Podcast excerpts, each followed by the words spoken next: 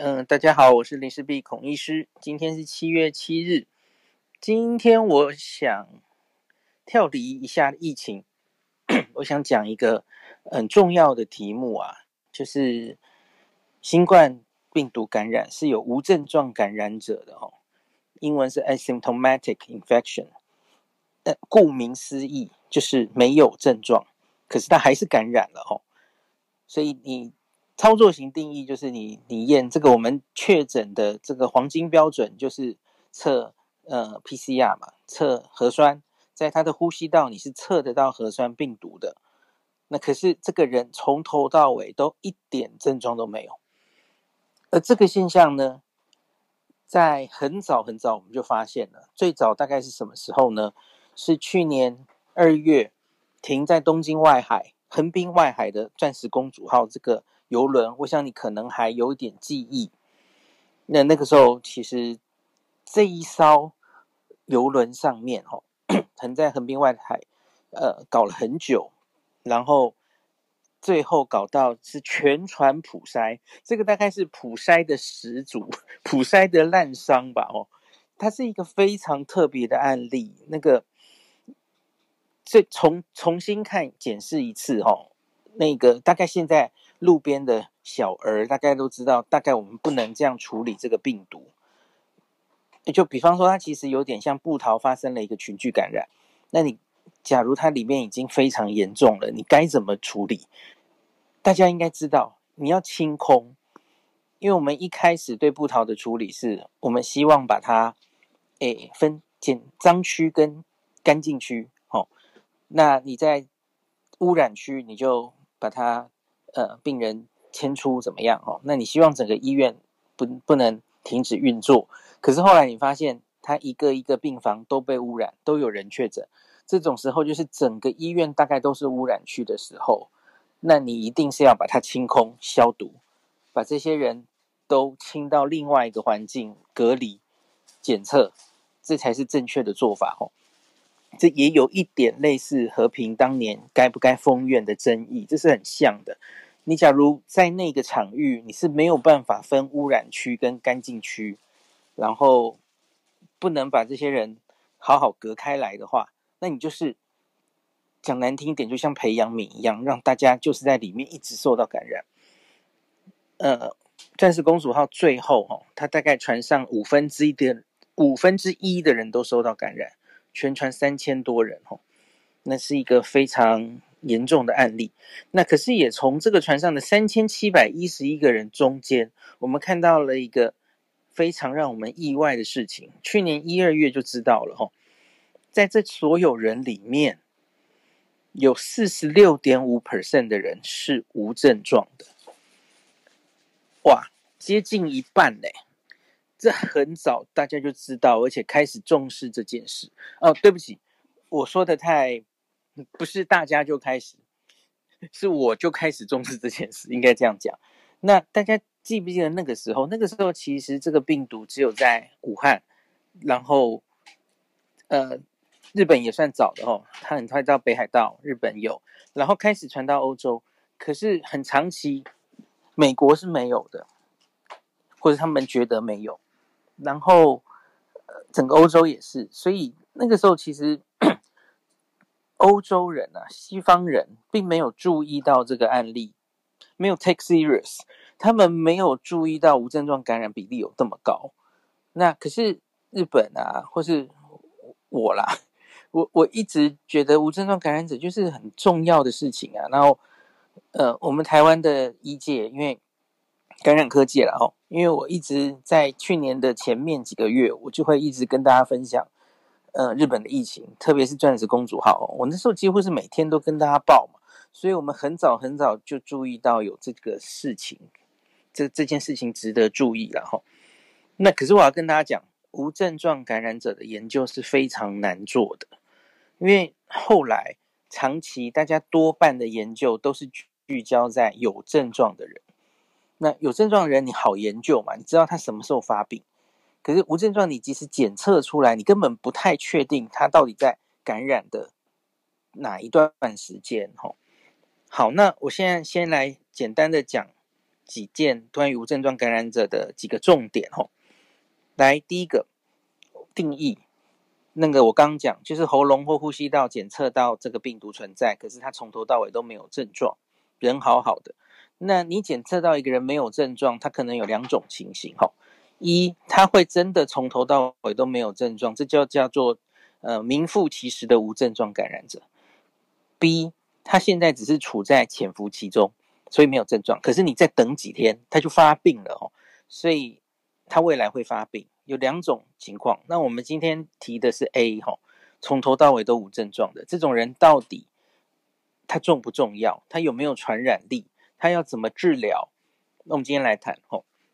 首先，我要先讲一件事：无症状感染其实是病毒界的常态，很常见，很多病毒都会这样，因为它很适应人类，它感染了你，然后你的身体自然产生免疫力，克服掉这个感染，然后把病毒清掉，从头到尾都没有症状，这个其实非常常见。那比方说，我们很熟悉的流感病毒。很早期就有那种比较早期还不太重视伦理的时候，有那种让让人感染流感病毒，然后看有多少人有症状，有多少人没症状。有哦，很早期就有这种这种那个临床试验，它有无症状感染者的存在是很早就知道的哈，而且比例还不低。我记得那个临床试验好像有大概四成吧，不低哦哈。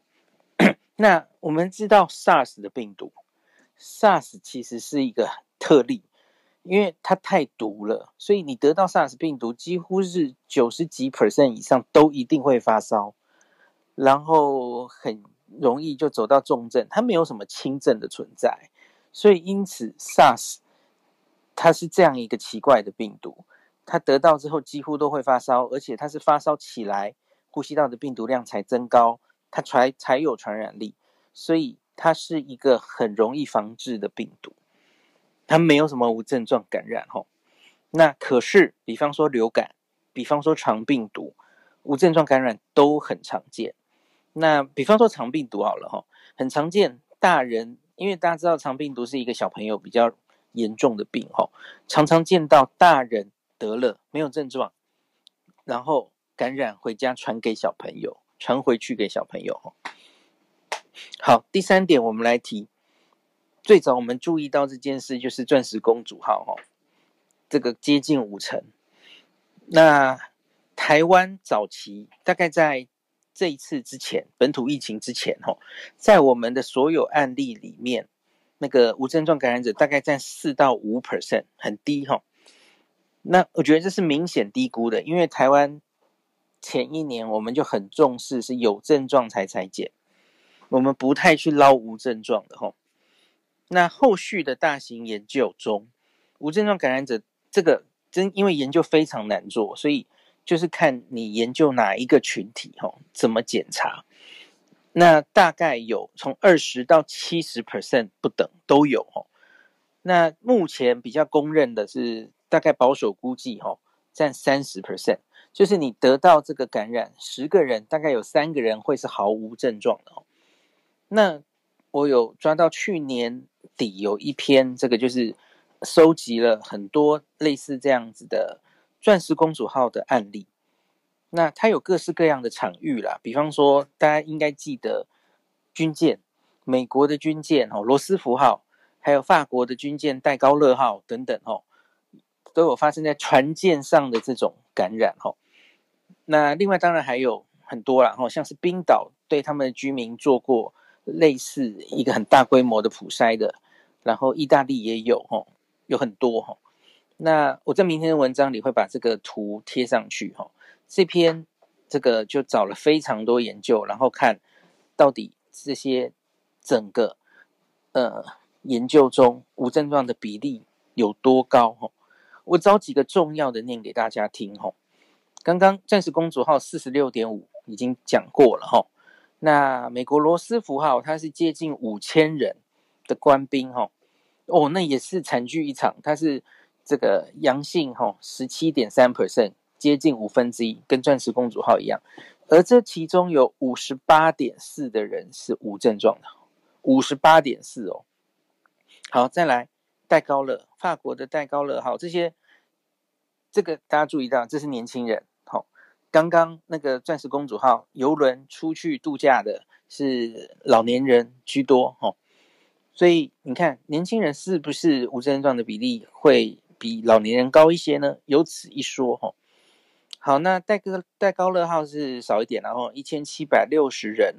哦，他很惨，他是接近六成全部确诊，被传染光光哦。好，那这个大概一半了哦，四十七点八 percent 是无症状。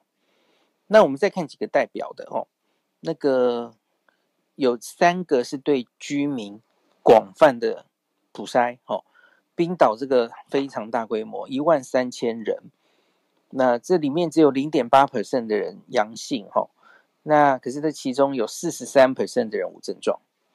好，意大利也做过类似的五千人的研究，哈，四十二点二 percent 无症状，你看大概就是这种比例嘛，吼，动辄都是上四成是无症状的。那还有洛杉矶也做过四千人，吼，五十二点七 percent，就是研究非常非常多，超过十个，吼，所以这根本就已经是大家早就发现的事情。那那一篇 review 在去年。大概我记得是十月吧，那它其实就是说无症状感染是一个存在的事实，所以你假如想要，嗯，针对社区做这个感染控制的话，针对有接触，就是接触者然后密切接触者，即使无症状的人，你也应该要筛检，这个是真的是已知用火了，早就知道的事情了哈。好，那再来，我们继续看。我后来还，我们继续往下看好了。Sorry，嗯，在钻石公主号的这些人，后来他下船了哦。那我看到后续有一些报告，呃，有两个日本当地的报告是这样的哦。那在那个爱知县冈崎医疗中心，他们有照顾从船上下来的哈无症状感染者，大概九十个人。那他们有看到九成的人。在两周左右，他就会自己清除掉病毒，不需要给药物，他自己会好。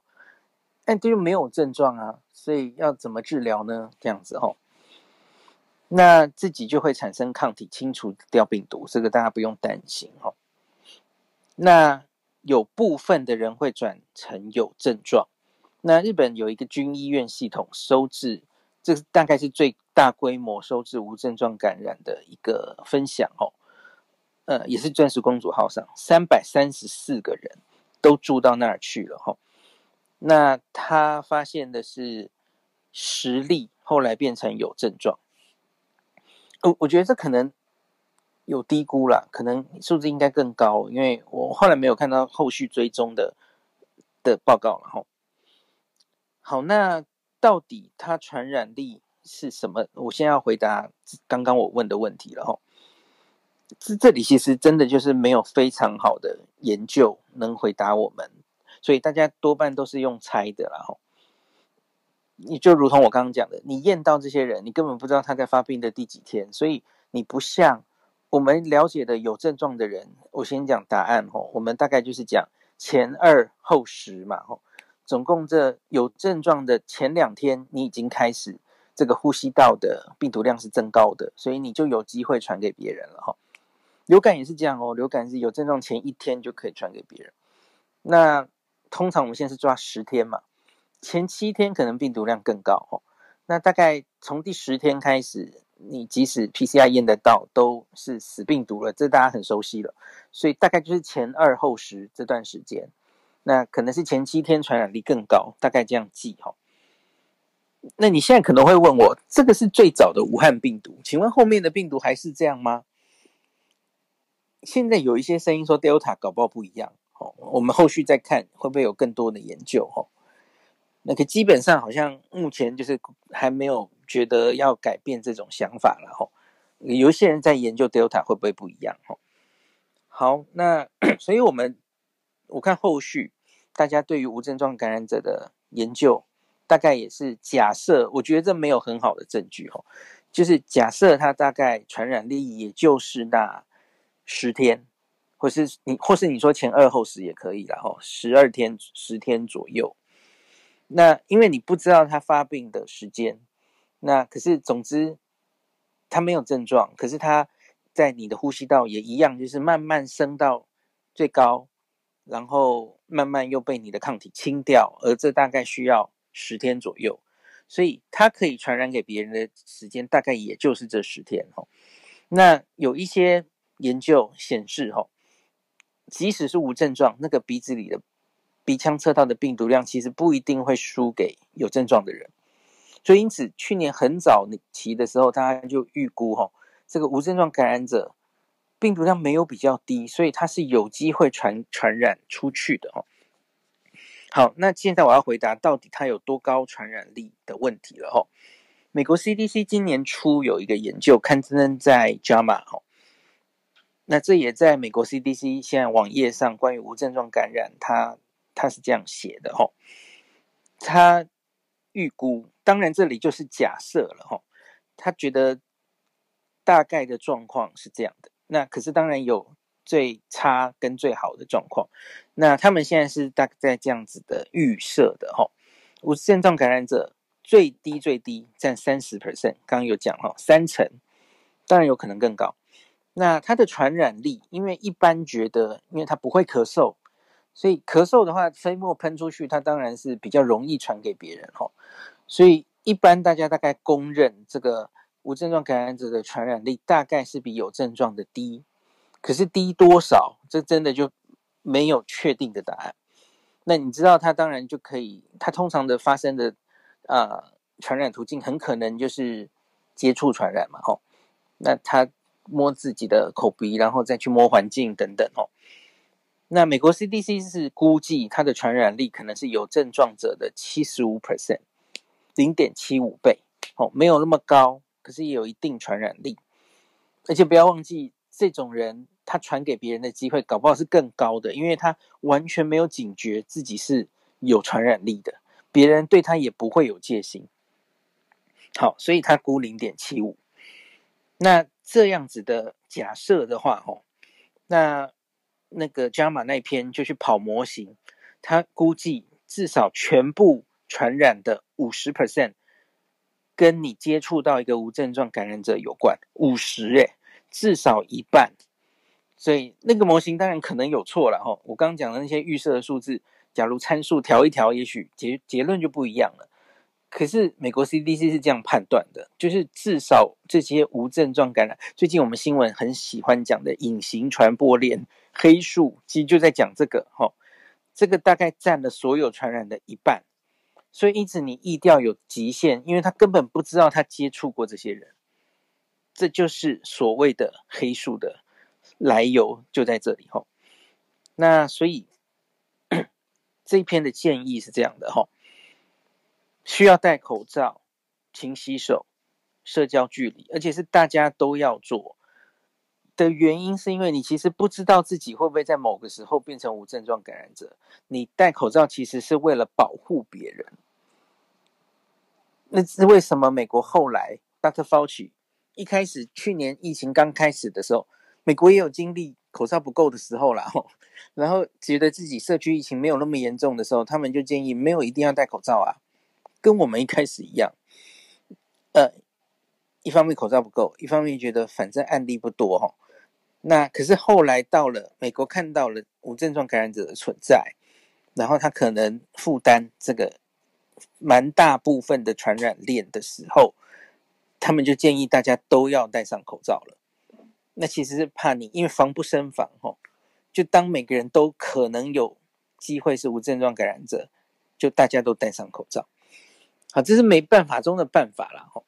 那可是你要知道，我刚刚讲的传染力呀。你其实就是某一个时候得到感染，然后得到感染后有个潜伏期，然后也许就是那十天有传染给别人的机会，所以我觉得也不用太担心，然后无限上纲想象这件事有多严重哦，因为有不用 PCR 大量筛检解决事情的方法，就是大家一律从此刻开始好好的关在家里。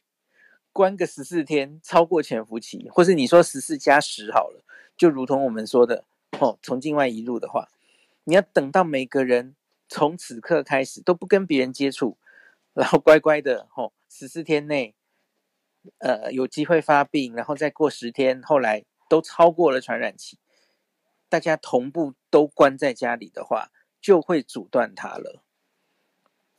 大家听得懂我的意思吼？虽然它有所谓隐形传染链，可是问题是这件事太难做到了吼。你就算呃。怎么样？就就像我们现在自己关在家里，你会接触到你的家人嘛？那家人继续传下去，继续传下去，无症状传感染者可能传给下一个还是无症状哦。你看有四成的比例啊，四到七成可能是无症状感染者，他可能会一直传下去。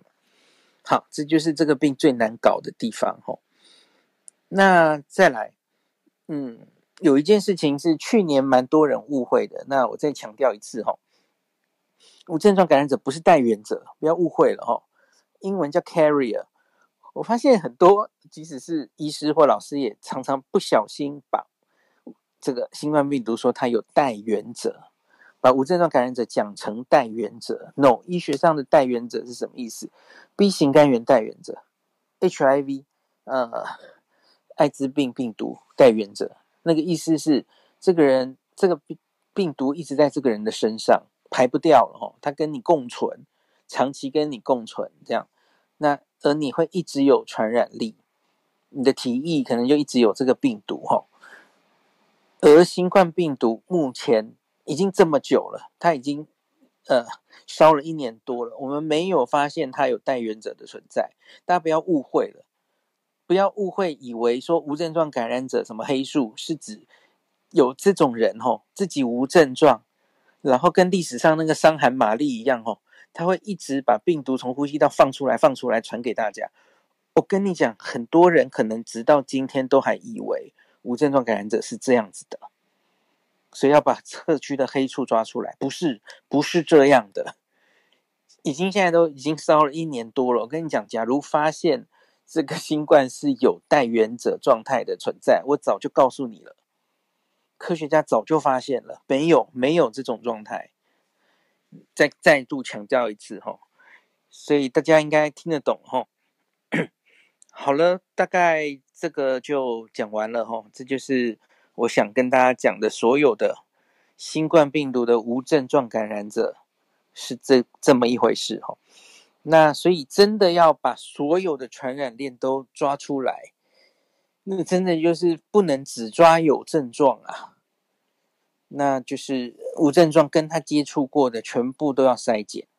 那你知道筛检一次不够嘛？吼，你可能有微阴性的问题，所以你在接触后的潜伏期十四天，你要再筛一次，那你可以抓到更多。